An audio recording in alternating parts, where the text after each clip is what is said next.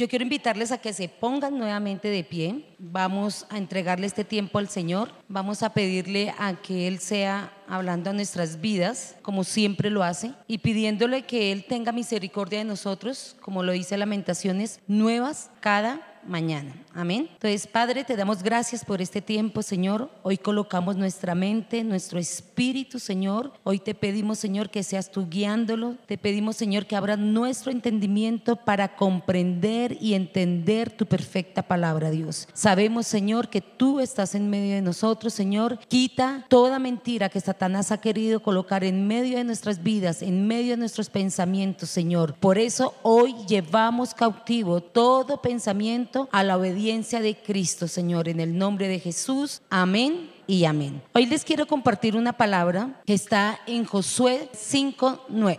A mí siempre me gusta orar antes porque a veces pasamos de la alabanza a la prédica y a veces nos dispersamos. Pero hoy le vamos a pedir a Dios que hable a nuestros corazones. La charla se llama Libres del oprobio. No sé si ustedes entiendan qué es oprobio. ¿Quiénes entienden qué es oprobio? Yo la verdad no lo entendía. Y mire lo que dice Josué 5.9. Y Jehová dijo a Josué. ¿Quién le estaba hablando a Josué?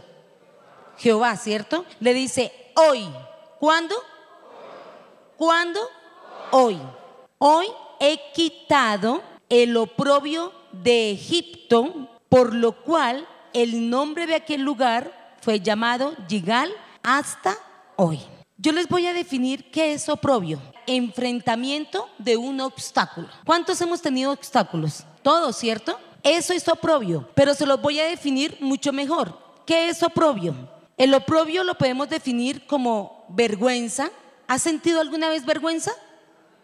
Eso es oprobio. ¿Has sentido deshonra? ¿Cierto que sí? ¿Hemos sentido menosprecio? escarnio, atropello, ¿cierto que sí? Todo eso es lo que hoy el Señor lo va a quitar, porque Él dice, hoy le habló a Josué y hoy nos está hablando a ti y a mí como iglesia. Él va a quitar hoy todo eso. Eso es oprobio. Hay algo bien importante y es que tenemos que entender que Jesús, cuando vino a la tierra, se llevó lo propio. Se llevó nuestra vergüenza, nuestra desnudez, nuestro pecado, nuestra maledicencia, se llevó todo el escarnio público, se llevó todo eso. Pero a veces nosotros seguimos andando con el oprobio. Por eso es importante que tú entiendas algo hoy. Tú no vas a salir así como entraste hoy. Vamos a aprender y vamos a seguir haciendo guerra espiritual. Vamos a seguir luchando contra las acechanzas de Satanás. Y lo veíamos el martes. Él decía que tenemos que estar firmes, tenemos que estar listos, aprestos a escuchar la palabra. ¿Y quién huye de nosotros? Satanás. ¿Por qué? Porque él quiere tener entenebrecido el entendimiento. Es un poco enredado, pero cuando tú entiendas que lo que tú estás viviendo hoy es oprobio, tú no vas a seguir permitiéndole a Satanás que venga contra ti, contra tu propósito y contra tu ministerio. Amén. Entonces, la palabra me enseña y me dice que Jesús se hizo maldición para que nosotros qué? Fuéramos bendecidos, ¿cierto? Jesús se hizo maldición para que yo saliera de la pobreza. Jesús se hizo maldición para quitar el oprobio. Y lo más importante de esto es que lo llevó a la cruz y lo clavó en esa cruz. ¿Cuántos lo creen?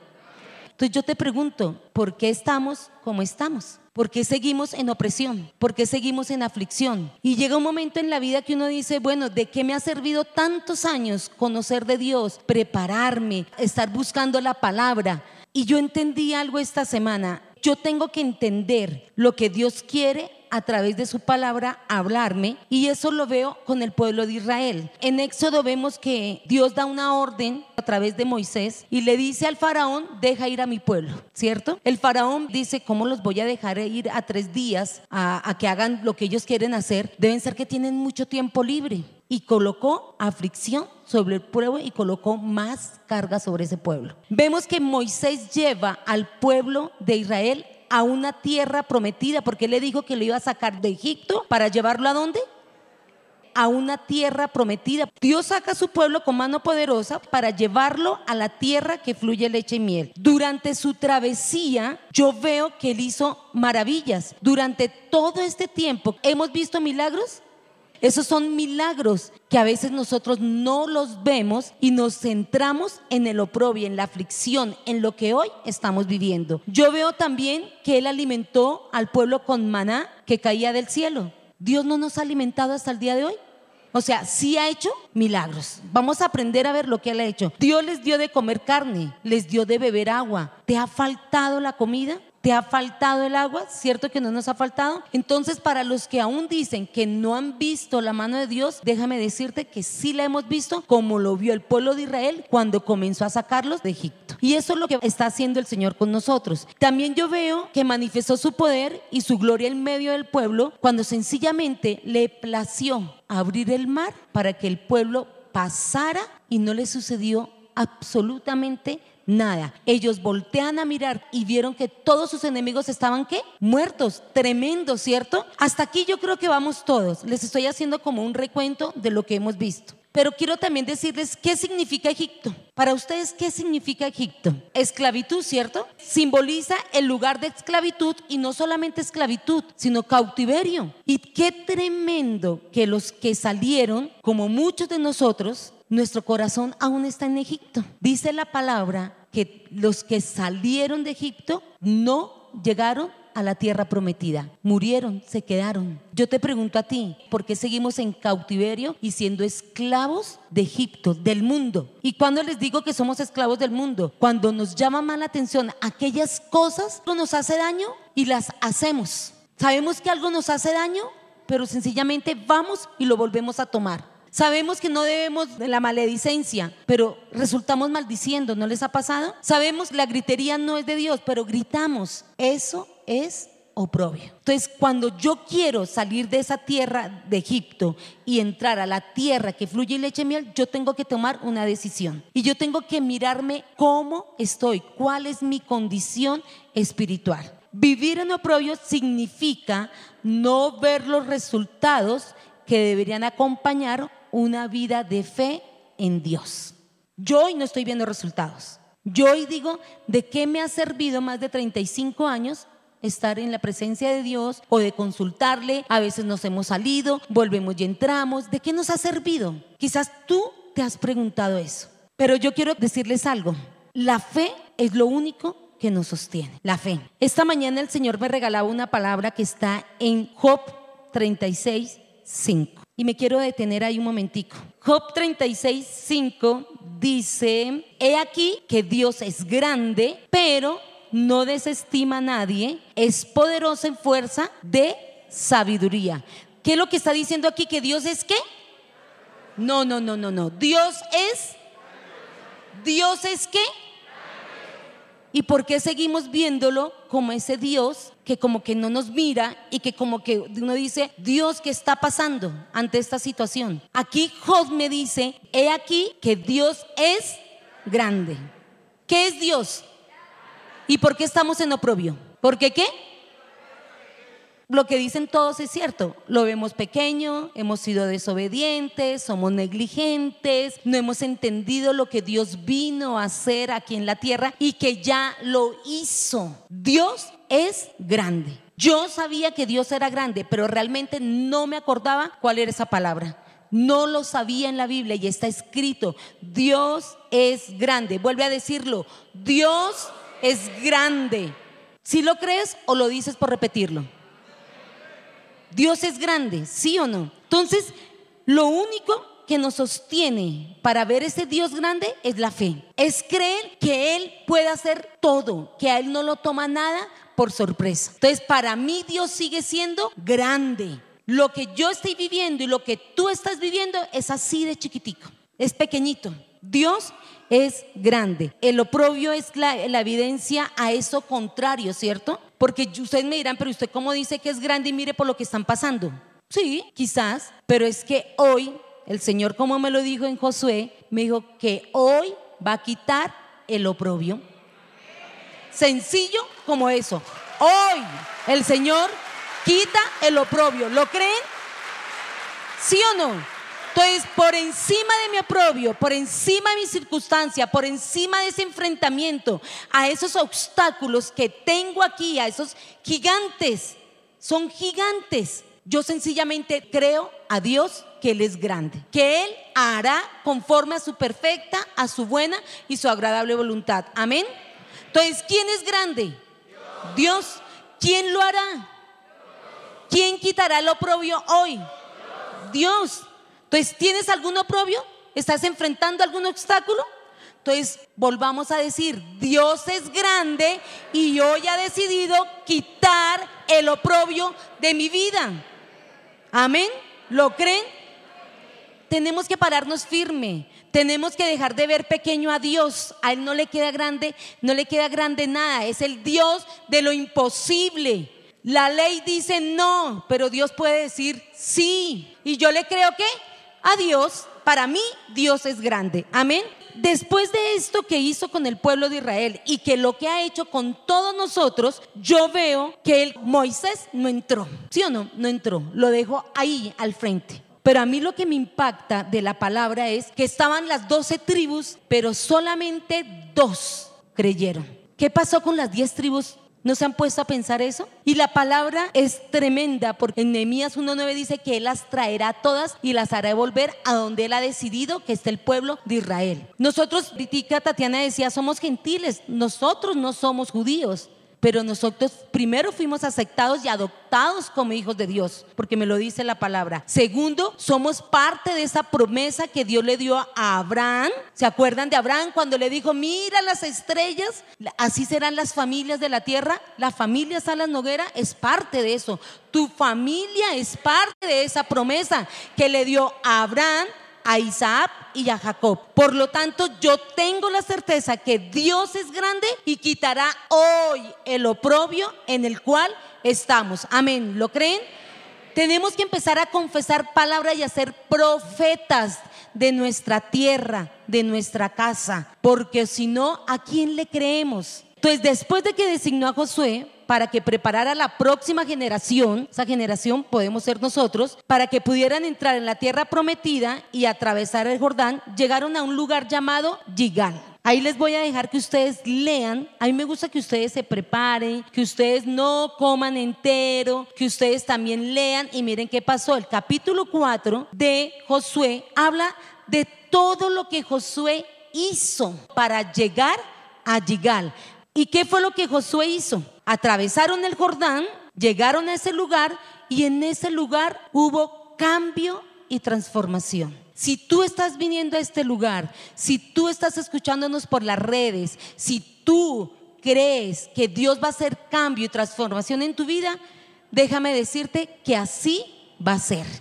¿Por qué? Porque yo tomo la decisión, Él me da libre albedrío si yo digo no, Él no entra a mi mente, no entra a mi corazón y su Espíritu Santo no se entrona sobre el mío, que el mío es carne. El Espíritu de Dios tiene que tomar posesión de mi espíritu, porque si no seguimos como estamos. Entonces yo tengo que tomar una decisión y esa decisión es atravesar el Jordán y entrar a esa tierra prometida. ¿Cuántos lo creen? Amén, ¿cierto? Entonces quiero preguntarte algo. ¿Quieres entrar a esa tierra prometida? ¿Quieres entrar a Yigal? Porque ahí fue donde entraron. En Josué habla acerca, dice que tomaron 12 piedras y dijeron que esas piedras las iban a poner allí para que quedara en memoria de lo que un día él hizo con el pueblo de Israel. Qué tremendo. Y yo quiero decirte algo, hoy es un día memorable porque hoy Dios ha decidido quitar el oprobio de nuestras vidas. Eso por lo que estás atravesando, esa vergüenza, esa deshonra, esa mentira, ese engaño, todo eso, hoy Dios dice su palabra que lo ha decidido quitar. ¿Cuántos lo creen? Amén. Gloria a Dios a Él, ¿cierto? ¿De quién depende? De cada uno de nosotros. Si nos apropiamos, tomamos esa palabra y la hacemos nuestra. Entonces, ¿qué pasó cuando entraron a Yigal? En Yigal, Dios mandó a circuncidar. Dice que Josué tenía que circuncidar a cada varón. Ya en esta época no es, pero hay una circuncisión espiritual. Y hoy le vamos a pedir al Espíritu de Dios que Él haga esa cirugía espiritual en nuestro corazón, en nuestra mente, en todo nuestro ser. Que Él limpie, que Él quite eso que nos saca del propósito de Dios. ¿Cuántos lo creen? Amén, ¿cierto? Entonces, ¿qué veo aquí? Hoy le vamos a pedir al Señor que a través de esa circuncisión nos quite el pecado y nos quite la vieja naturaleza. Pero yo quiero decirte algo. ¿Tú sabías que cuando nos convertimos al Señor, esa vieja naturaleza ya fue quitada? ¿Por qué seguimos con ella? Somos permisivos, ¿cierto? ¿Por qué seguimos con el pecado? Mira, cada día tenemos que ir a Dios, cada día tenemos que buscarle, cada día tenemos que decirle, Señor, perdona mi maldad, perdona mi pecado. Ya lo quitó, entonces, ¿por qué vivo en pecado? Qué confrontación, ¿cierto? Si se supone que yo soy nueva criatura, las cosas viejas pasaron y hemos sido nuevos. Eso pasó en Yigal. Y eso hoy tiene que pasar en nuestras vidas. ¿Qué más veo yo en Yigal? El pueblo de Israel celebró la Pascua y al otro día dice la palabra que comieron de los frutos de la tierra, pan sin levadura y espigas nuevas tostadas. Yigal nos recuerda que comeremos de los frutos de la tierra, que la tierra será generosa con nosotros, que Dios manda a la tierra producir fruto para que comamos y eso es bendición y prosperidad. Yo le creo a la palabra, yo creo que Dios, cuando entremos a esa tierra prometida, veremos las bendiciones de Él. Comeremos del fruto de la tierra. Hay gente que se queja. Yo a veces me quejaba y ahora decidí no quejarme. ¿De qué nos quejamos? Nosotros a veces somos como ese pueblo de Israel que se quedó 40 años y no salió del desierto. Yo los invito hoy a que salgamos del desierto. ¿Lo quieren hacer? Amén, ¿cierto? ¿Qué significa Yigal?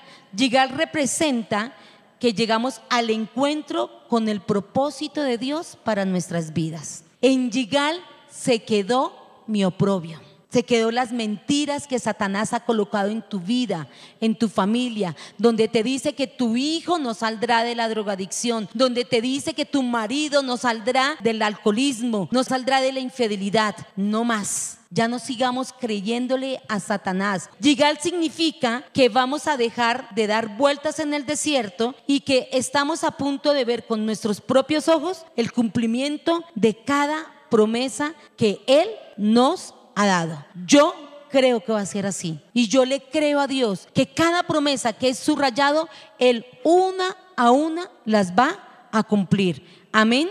En Yigal dejamos de dar vueltas en círculos. Cuando tú das vueltas en círculos, eso es derrota. Vas y lloras y otra vez y vuelves y otra vez y vuelves y caes otra vez. Eso es derrota. Y Dios no nos hizo derrotados. Dios es grande y misericordioso. En Yigal Dios entregó a nuestros enemigos en nuestras manos. Yigal es el lugar que representa que volverás con la cabeza en alto al lugar donde te humillaron por la mano de Dios en bendición. Dice, volveremos al lugar donde nos humillaron. ¿Para qué? Porque ahí les mostraremos la victoria que Dios nos ha dado. Yo esta mañana le decía, Señor, tú no permitirás que nuestros enemigos se rían ni se burlen de nosotros. Porque esto no es solamente contra nosotros, esto es contra la iglesia de Dios, contra un llamado, contra un propósito, contra un varón y siervo de Dios. Entonces yo por eso creo que Él nos sacará de esto. ¿Cuándo? No sé. ¿En qué momento? No sé, pero yo le creo a lo que Dios está haciendo. Yo quiero enseñarte otra palabra que para mí es tremenda y que me enseñó esta mañana muchas cosas y quiero compartirte Isaías 40, 12. En esta palabra, él dice que con tres dedos, junten tres dedos, júntelos. Dice que con tres deditos él juntó el polvo de la tierra y pesó los montes con balanza y con pesa los collados. Con tres dedos. Él con tres deditos va a coger tu oprobio, con tres dedos va a coger la mentira. Con tres dedos va a cogerle el engaño en que Satanás te tiene atado. El cautiverio en que tiene a tus hijos, a tu cónyuge. Con tres deditos los va a coger y los va a echar fuera. Con tres dedos. ¿Alguna vez habían leído esta palabra? Se las voy a leer completa. Dice, ¿quién midió las aguas con el hueco de su mano? Imagínense, cojan sus manos, mírenla. Dice que midió las aguas con el hueco de su mano. Tremendo ¿cierto? ¿Será que no nos va a quitar el oprobio hoy? ¿Será que nos va a quitar la deshonra hoy? ¿Será que no nos va a quitar todo lo que tiene atado a nuestro cónyuge, a nuestros hijos, a nuestros tíos, a todas nuestras familias y a toda nuestra descendencia? ¿Cierto que sí? Dice, quien midió las aguas con el hueco de su mano y los cielos con su palmo, con tres dedos ¿Con cuántos? Tres dedos junto al polvo de la tierra y pesó los montes con balanza y con pesas los collados. Tremendo el Dios grande que tenemos, ¿sí o no? ¿Le quedará pequeño quitarnos estas leves y momentáneas tribulaciones? ¿Cierto que no? Hoy, Él ha dicho, hoy quitaré el oprobio de mi pueblo Israel. ¿Y no somos parte de ese pueblo Israel espiritual? ¿Cierto que sí? Amén. Entonces, hoy con el nuevo pacto de su sangre, primero que todo, Dios nos circuncida espiritualmente por medio del Espíritu Santo y Él está borrando toda iniquidad espiritual que nos tiene esclavizados al pecado, a la maldición y a la iniquidad. ¿Cuántos lo creen? Yo te invito a que tú te coloques en pie hoy. Hoy vamos a pedirle al Espíritu de Dios que se revele en nuestras vidas. Vamos a pedirle al Espíritu de Dios que quite toda maldad. Vamos a pedir al Espíritu de Dios que esa palabra que le dio a Josué 5.9 se haga realidad en nuestras vidas. ¿Cuántos lo creen? Amén. Amén. ¿Lo creen?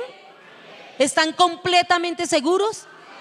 No me crean a mí. Yo no he dicho nada. Esto está todo escrito. Esto lo escribió con el dedo, me imagino, el Señor y el Espíritu de Dios que dio a los hombres para que lo que escribieran. Yo solo le estoy pasando, transmitiendo algo que Dios me ha enseñado en este tiempo. Entonces, yo quiero que leamos Isaías 61. Vamos a leerlo y después lo vamos a hacer en primera persona. Amén. Entonces dice, el Espíritu de Jehová, el Señor, está sobre mí ¿Listo? Vamos a, repetirlo. El Espíritu de Jehová, el Señor, está sobre mí, porque me ungió Jehová, me ha enviado a predicar buenas nuevas a los abatidos. ¿Quiénes están abatidos? ¿Quiénes?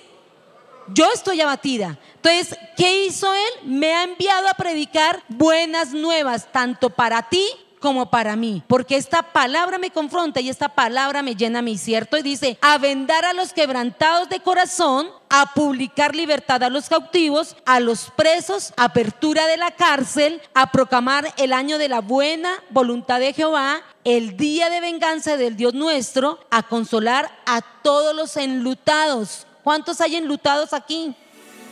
Enlutado no necesariamente tiene que ser que una persona haya fallecido. Enlutado es cuando nos sentimos solos, cuando sentimos que ya no hay nadie alrededor de nosotros. Amén. Entonces yo quiero invitarte a que tú cierres hoy tus ojos. Yo lo voy a decir en primera persona, tú lo vas a decir con a tu familia. Amén.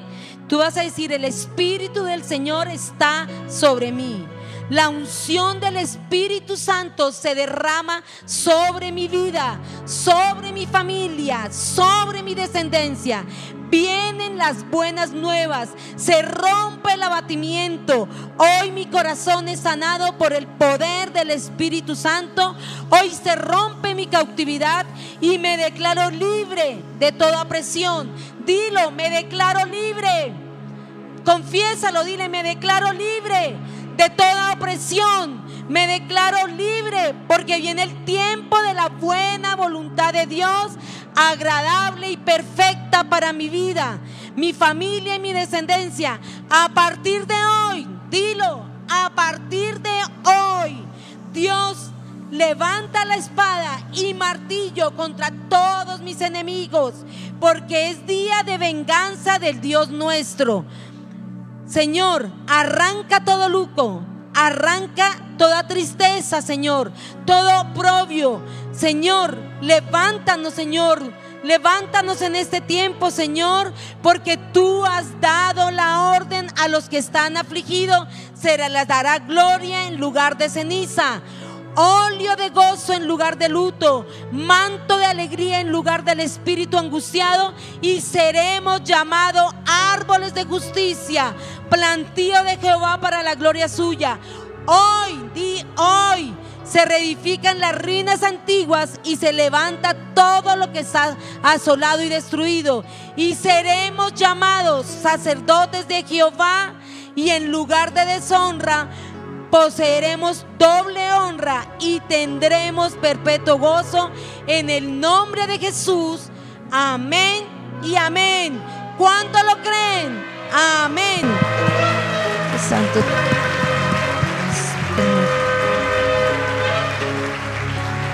Padre, hoy te doy gracias por este tiempo, Señor. Gracias, Señor, porque tú, así como le dijiste a Josué, hoy has decidido quitar el oprobio de nuestras vidas. Padre, así como lo dice en Isaías 40:12, Señor, yo lo creo. Con tres dedos juntaste al polvo, Señor, y con tres dedos quitará el oprobio, el engaño y la mentira en la cual Satanás nos ha tenido cautivos, Señor. En el nombre de Jesús yo lo creo, Dios. Yo creo a lo que dice tu palabra, Señor, porque tú eres grande, Señor. Tú eres poderoso, Dios. Gracias, Señor, porque tú has traído libertad a nuestras vidas en el nombre de Jesús. Amén y amén.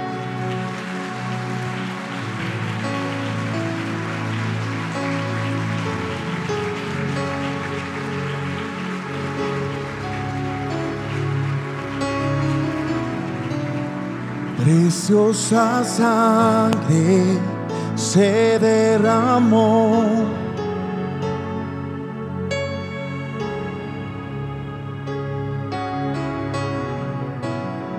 Preciosa sangre fluyó por amor.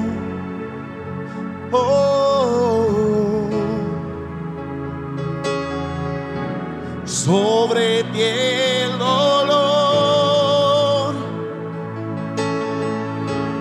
venas lloraron.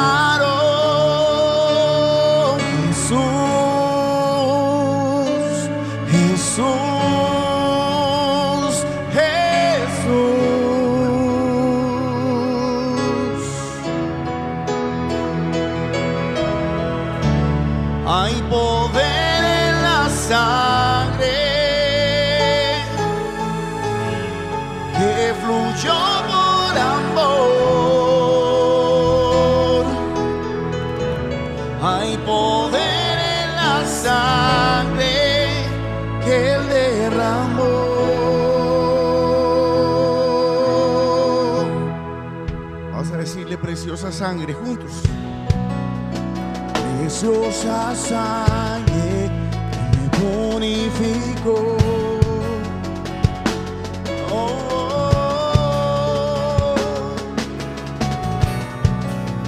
preciosa sangre me transformó.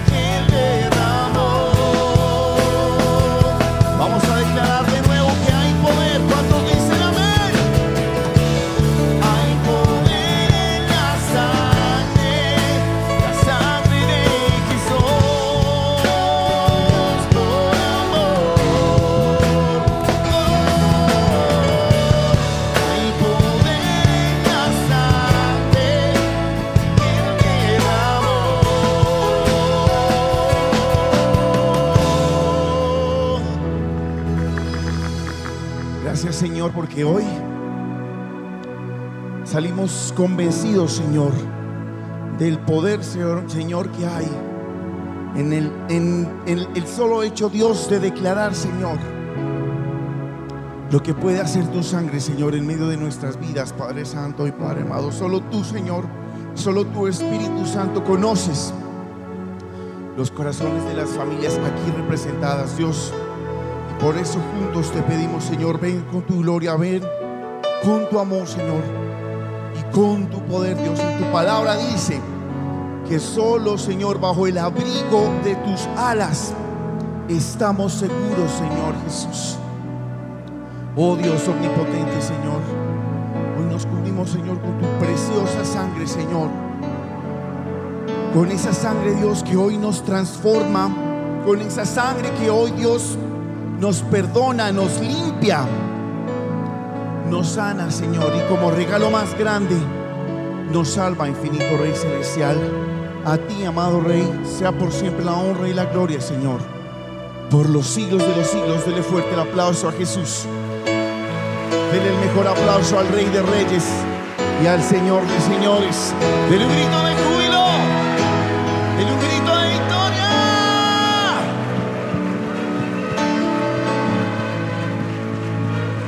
Fuerte el aplauso a Jesús.